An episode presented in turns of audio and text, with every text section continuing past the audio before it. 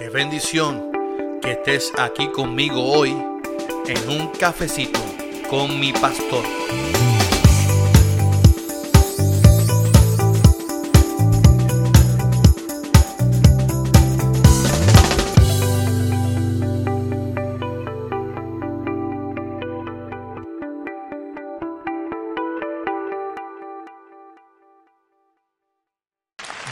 Bendiciones, bendiciones a todos. buenos días, buenos días a todos. Aquí hoy es miércoles, mitad de semana, en un cafecito con mi pastor. Soy el pastor Carlos Armando, pastor de la Iglesia Evangélica Unida de Caguas. Y aquí decimos que es nuestra iglesia, escríbalo ahí, una gran familia, una gran familia. Y qué bueno que estamos aquí hoy para disfrutar de nuestro podcast de todos los miércoles. Un cafecito con mi pastor. Y yo creo que mi café ya está. Ya está mi café, mi café. Yo contento siempre, como todos los miércoles, a tomar mi café. Este café yo creo que es el cialeño y está buenísimo. Está ahí caliente. y y qué, qué, oportunidad, qué bendición, la oportunidad que Dios siempre nos da de compartir su palabra eh, como todos los miércoles. No olvides suscribirte a nuestro canal aquí en Pastor Carlos Armando TV. No olvides darle a la campanita para que siempre que salga un contenido de mi cuarto de adoración, de Transformando Nuestro Pueblo, o cualquier otro episodio que salga, usted lo pueda eh, recibir en su teléfono y darle like si a usted le gustó. Si le gustó, dale like y que lo comparta, que lo comparta es importante para que otros puedan eh, escuchar o ver un cafecito con el pastor. No olvides que este podcast también es auspiciado por Cafecito Virtual Shop, Metanoia Urban Brand, por 07 Sportwear, por esta, esta gente hermosa de la Iglesia Evangélica Unida de Caguas. Y si estás buscando reparación de computadora, estás buscando técnico, estás buscando quien te dé monitoreo 24 horas, mire, todos tus problemas se resolvieron con una compañía. Se llama Sunesis. Sunesis es la compañía que usted necesita para monitoreo de tu corporación, de tu compañía, el seguimiento, todo lo que tenga que ver con, los antivirus, todo eso, y la reparación. Yo estoy mira, la, persona que trabaja esto es el duro en Puerto Rico en computadora. Así que llame a Sunesis a este teléfono que está en pantalla y, y, y llámelo. Dile que lo vio aquí en un cafecito con mi pastor. Mi amado, vamos para el chiste de la mañana. Yo me quedo con Siri. Vamos a ver cómo Siri los trata en el chiste de hoy. Hazme un chiste. ¿Por qué van las vacas al teatro? Para ver los musicales.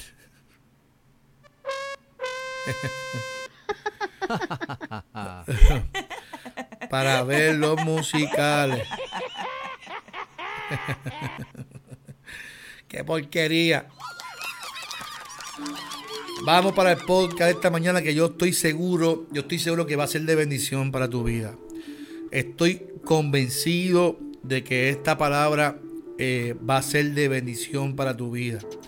Eh, estoy seguro de eso, estoy seguro, estoy seguro de eso. ¿Tú estás listo? Escribe, ahí, yo estoy listo para recibir palabras del Señor. Estoy listo, estoy lista para recibir el tema de hoy. Una carraspera y a mí no se va ni menos con el café. mis amados, mis amados, mis amadas. La presencia del Señor. Hace dos domingos atrás predicábamos en la iglesia sobre el Espíritu Santo y, y hubo momento hermoso de la presencia del Señor en la iglesia. Una hermana dos días después decía, aquí nadie se dio cuenta de que el culto terminó casi a las una y media de la tarde. Porque había una presencia del Señor allí. Y el tema de hoy es que la presencia del Señor es fuente de nuestra fuerza. La, la presencia del Señor es fuente para que nosotros podamos recibir fuerzas. En Isaías 40, del 27 al 31 dice, ¿por qué dices, oh Jacob, y hablas tú Israel, mi camino está escondido de Jehová y de mi Dios pasó mi juicio. No has sabido, no has oído que el Dios eterno es Jehová, el cual creó los confines de la tierra. No desfallece ni se fatiga con cansancio, y su entendimiento no hay quien lo alcance. Él da esfuerzo al cansado y multiplica las fuerzas al que no tiene ninguna.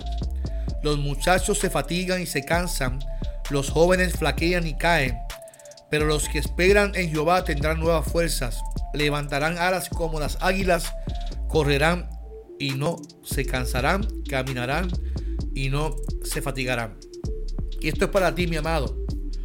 Lo primero que tenemos que entender es que el Dios que está hablando ahí es el Dios mismo que está con nosotros hoy.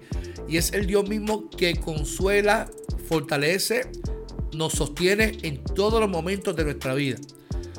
Mire, Isaías, cuando uno lee, Isaías, a mí me gusta Isaías, porque Isaías se divide en varios Isaías. No voy a hablar de una clase de esencia aquí ahora de Isaías, pero sí se divide en varias partes del libro de Isaías. Y cuando uno lee los primeros capítulos de Isaías, se da cuenta que Isaías está condenando al pueblo. Isaías tiene un problema, un issue con el pueblo. Sí, Isaías está todo el tiempo, ay de ti, ay de ti, ay de ti, ay de ti. Leía los primeros capítulos, está condenando constantemente, ay de ti que vives en pecado. Está, constantemente su, su denuncia es hacia el pueblo. Isaías, cuando, cuando se muere el rey Usías, eso fue un momento de crisis para Isaías, porque si el libro lo relata, es porque le causó tristeza el hecho de que marcara una pauta que luego que muriera el rey Usías, dice Isaías que vio al Señor.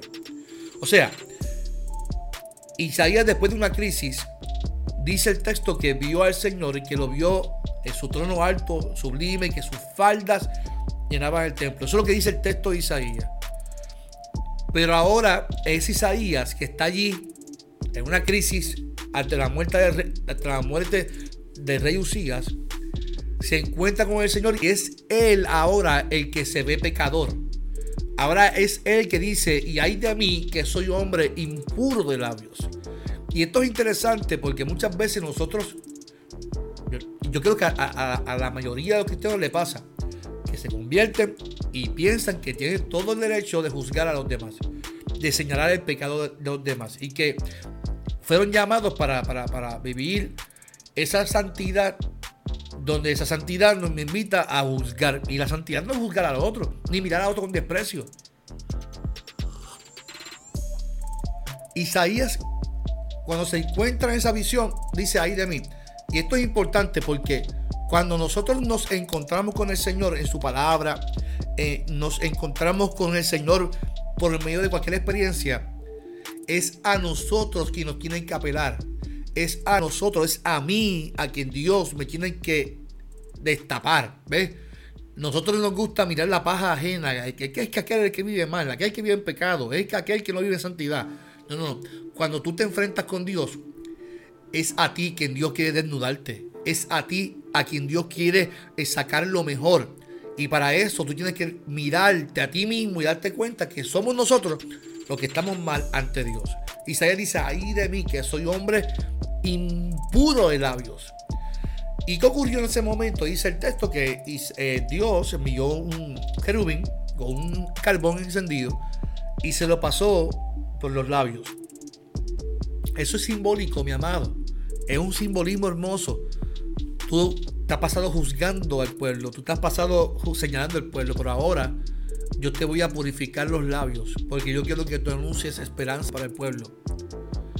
De ahí en adelante, el mensaje de Isaías fue, fue mensaje de esperanza para un pueblo pecador, pero era un mensaje de esperanza porque ya sus labios habían sido purificados. Qué poderoso es saber eso, mi amado. Qué poderoso es saber que, que Dios se fija en nosotros y que nos limpia para traer esperanza a otros. En estos días, yo estaba hablando con, con un hermano que me está haciendo una remodelación en el altar. Y me decía, es que tú eres un pastor como que jovial, tú, ¿Sabes? Tú eres un tipo que eres así ya, ¿sabes? No, no te, metiste, no, te metiste la película de, de, ser pastor, me decía él. Y que el tipo está serio. Y, y yo, pero es que yo no puedo ser otra persona. Y algo que yo no puedo hacer es dar algo que a mí Dios no me ha dado. Por ejemplo, yo no puedo estar condenando a la gente, no puedo juzgar a la gente porque eso no fue lo que hizo Dios conmigo. Si Dios lo que derramó fue amor a mi vida, si Dios lo que derramó fue gracia a mi vida, brother, yo no merecía esto. Y Dios me lo regaló, me lo permitió. Eh, Carlos, te, te, te, entrego este ministerio, te llamo. ¿Qué más yo puedo hacer? mi ministerio es amar a la gente tal como son, porque, porque así Dios lo hizo conmigo. Y cuando tú te enfrentas con la gente, con Dios, perdón, te enfrentas con Dios, tú tienes que actuar de la misma manera que Dios actuó contigo. No con, como dicen por ahí, con castigo y con rayos de centella. Nuestro Dios nos llama con amor y misericordia. Pero siempre va a ver como tú lo, Porque hay gente que tiene un accidente y ahí ve a, Dios, ¿ves? Y, y, le va a decir a la gente, es que tú vas a tener una experiencia bien difícil y ahí vas a ver a Dios. Y no necesariamente la gente va a aprender por un accidente. Además, los accidentes pasan porque son accidentes. No necesariamente fue Dios quien lo permitió. Pero ahí vamos. En el caso de Isaías comenzó a llevar un mensaje de esperanza y el pueblo se encontraba afligido, atribulado. Y, se encontraban cansados del camino. Y, nosotros tenemos que entender que Dios es un Dios que está pendiente a nuestras emociones. Cómo usted y yo nos encontramos hoy, cómo nos encontramos, cómo levantamos. Él quiere que usted y yo disfrutemos de que cada mañana se renuevan sus misericordias, que todos los días hay, hay una experiencia nueva que Dios quiere que usted y yo disfrutemos con Él. Entonces, hay experiencias que nos cansan. Y yo no sé cuántos de los que me están viendo aquí hoy se sienten casados, atribulados, afligidos. Se sienten sin fuerzas, pero qué bueno que te sientes así porque Dios es la fuente, su presencia es la fuente de toda fuerza de nuestra vida. Oiga, si te sientes cansado, atribulado, qué bueno. Mira, hay un texto que a mí me gusta mucho y, eso tiene que ver con, porque nuestros caminos muchas veces son torcidos, son caminos difíciles, son caminos escabrosos. Y Isaías habla en, el capítulo 40, dice, cuando eh, todo valle sea alzado y va ese todo monte callado, que, que lo torcido se enderece y lo ásperos allane. Entonces se manifestará la gloria de Jehová y toda carne juntamente lo verá, porque la boca de Jehová ha hablado. Miren qué interesante. Lo que está profetizando es que los caminos escabrosos y, y que están torcidos hay una promesa que se va a enderezar. Eso es simbolismo, No es que está hablando de que. No, no, es que hay, hay caminos que son tan torcidos en nuestras vidas. Pero qué bueno que Dios promete hoy que va a enderezar tus caminos. Que Dios va a enderezar tus pisadas. Qué poderoso es saber. Y que de la boca de Dios nace el amarte, el, bendecirte y el prosperarte. El desierto tiene doble significado ahí porque es un ejemplo de, lo que estamos, de las experiencias que estamos viviendo emocionalmente. Vivimos desiertos emocionales donde nos encontramos solos, donde no, escuchamos ni la voz de Dios, donde posiblemente te encuentres hoy con muchos, con multitudes de pensamientos de, de, que llegan a tu corazón, a tu mente, de soledad, de tristeza, de prejuicios, pensamientos de muerte, eh, voces que te hablan y te, invitan hacia, hacia el mar. Eh, y, hoy esos caminos torcidos tienen que enderezarse y tú tienes que escuchar de lo que nace de la boca del corazón de Dios, que dice que Él enderezará todo camino torcido y que se manifestará la gloria de Jehová y toda carne juntamente la verá. Hay que experimentar la gloria de Jehová. Hay que vivir la gloria de Jehová. Para eso tenemos que afinar nuestros oídos, nuestra voz. Porque esa promesa era que Dios iba a enderezar lo torcido del camino. Y hoy también Dios promete a tu vida que Él va, quiere enderezar tus caminos. Yo quiero decirte algo esta mañana. Dios es especialmente especialista en enderezar vidas, en enderezar caminos. Mira, en la historia del Nuevo Testamento hay una mujer que llegó al templo, a la sinagoga, y Jesús la vio. Note lo siguiente. Esta mujer llegó a la sinagoga encorvada. No llevaba años encorvada. Posiblemente víctima de bullying, de mofa, de la, enferma. Algo malo ella hizo. Porque el religioso enseguida busca que algún pecado cometió ella, porque si está así, es porque es una pecadora. No puede ser que una condición, un espasmo, no sé. No, es que es una, pecadora.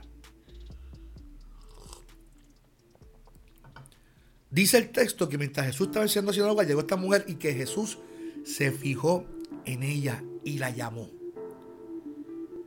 Jesús se fijó en ella y la llamó.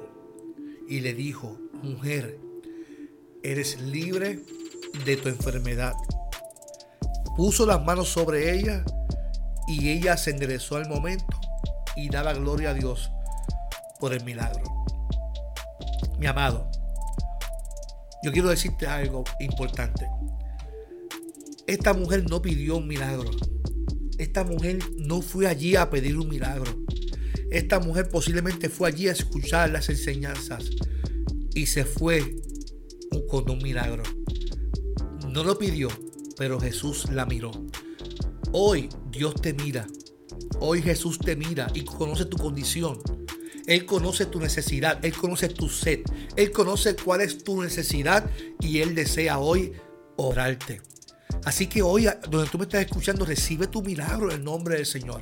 Sí, recíbelo en tu casa, allí, en tu carro, en tu trabajo. Recibe el milagro en el nombre del Señor. Porque hoy Dios ha fijado en ti.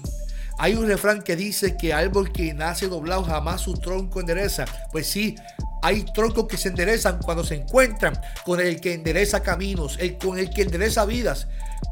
Ese se llama Dios. Ese se llama Dios. Y es que la presencia del Señor, perdón mi amado, estoy un poquito enfermo.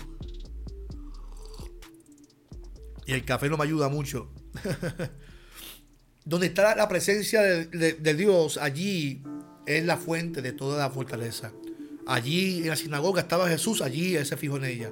En Isaías, el pueblo, Dios le promete, yo voy a estar con ustedes y voy a enderezar sus caminos. Yo, yo estoy, perdón, yo estoy con ustedes, perdón por ese ruido. Yo estoy con, con ustedes y los que están cansados van a recibir nuevas fuerzas. Así que nuestro Dios promete estar con nosotros. Dios promete estar contigo y conmigo y que Él está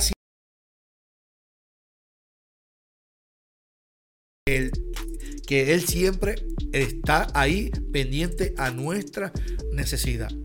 Esto quiere decir que nuestro Dios vive y no se cansa de llevar sus bendiciones a sus hijos. Él no se cansa de llevarte bendición a tu vida, de bendecirte, porque Él es Dios y de Él nace ese amor. Nace, de Él nació. Por más que usted intente hacer algo para agradar a Dios, no lo, va, no lo va a hacer. Él lo hace porque nace de Él y que por medio de su Hijo, sacrificio vivo, usted y yo alcanzamos esa salvación. Dios se revela al pueblo y le promete dar fuerzas al cansado y multiplicar las fuerzas al que no tiene ninguna. Los muchachos se cansan y se fatigan. Yo que tengo 46 años y, y corría maratones. Y, la realidad es que sí, el ser humano se cansa, se drena. Pero dice el texto, mas los que esperan en Jehová tendrán nuevas fuerzas, levantarán alas como las águilas, correrán y no se cansarán, caminarán y no se fatigarán. Miren, mi amado, la vida de la iglesia es como un maratón. La vida de la iglesia es un maratón de larga distancia. Está bien claro que dice que el ser humano se va a cansar. Pero los que esperan en Jehová. Esto quiere decir que hay un proceso en tu vida que tú tienes que aprender a esperar en sus promesas. Esto denota lo importante de la confianza de nosotros hacia Dios de esperar a que Él haga la obra en nuestras vidas, de que Él haga la obra en nuestras familias, de que Él haga, la obra en tu matrimonio, en tus hijos, en tu trabajo. Los que esperan en Jehová tendrán nuevas fuerzas, levantarán alas como las águilas, correrán y no se cansarán, caminarán y no se fatigarán. Cuando es Dios quien nos acompaña, podemos estar seguros de que corremos y no nos vamos a cansar. Que, que vamos a vivir crisis difíciles y nos vamos a mantener de pie. Que vamos a pasar tormentas difíciles y ahí vamos a estar de pie porque hemos aprendido a esperar en Jehová. Que vamos a vivir duros procesos en nuestras vidas, pero vamos a estar de la mano del Señor. Mi amado, qué poderoso saber que Dios está pendiente de nosotros y que Él está ahí y que nosotros podemos esperar en Él, esperar por su proceso, esperar porque Él derrame su bendición, esperar para que lluvias de bendiciones caigan sobre nosotros. Porque la presencia del Señor es fuente de toda fortaleza, mi amado. De todas tus fuerzas. De todas tus fuerzas, Él es la fuente. Y esa presencia, escúchame bien, está en tu casa, está en tu trabajo, está ahí. Ahora mismo, tú estás sellado por esa presencia. No te canses, no te rindas, no claudiques al propósito de Dios. ¿Quieres denunciar? ¿Estás cansado, cansada? No te rindas. Hay gente que, pastores y pastoras que están cansados, que añoran renunciar al ministerio pastoral. No renuncies. Date la oportunidad. Permítele que Dios te renueve la fuerza. Disfruta el ministerio. Disfruta el pastorado, el pastorado se disfruta, el acompañar a la gente se disfruta, el estar con la gente se disfruta, el predicar la palabra se disfruta, el trabajar para la obra se disfruta. No es un camino duro, no es un camino solo. Tú estás acompañado por la presencia del Señor. Él te llamó, Él te va a respaldar, Él te va a bendecir, te va a prosperar. Mi amado, camina feliz cualquier ministerio que tú tengas, cualquier empleo, no renuncies, no claudiques. Permite que su presencia sea la fuente, el canal para tu fortaleza en esta hora. Dios te bendiga, Dios te guarde. Este es tu pastor Carlos Armando. De corazón, te amo mucho. En un cafecito con mi pastor. Dios te bendiga.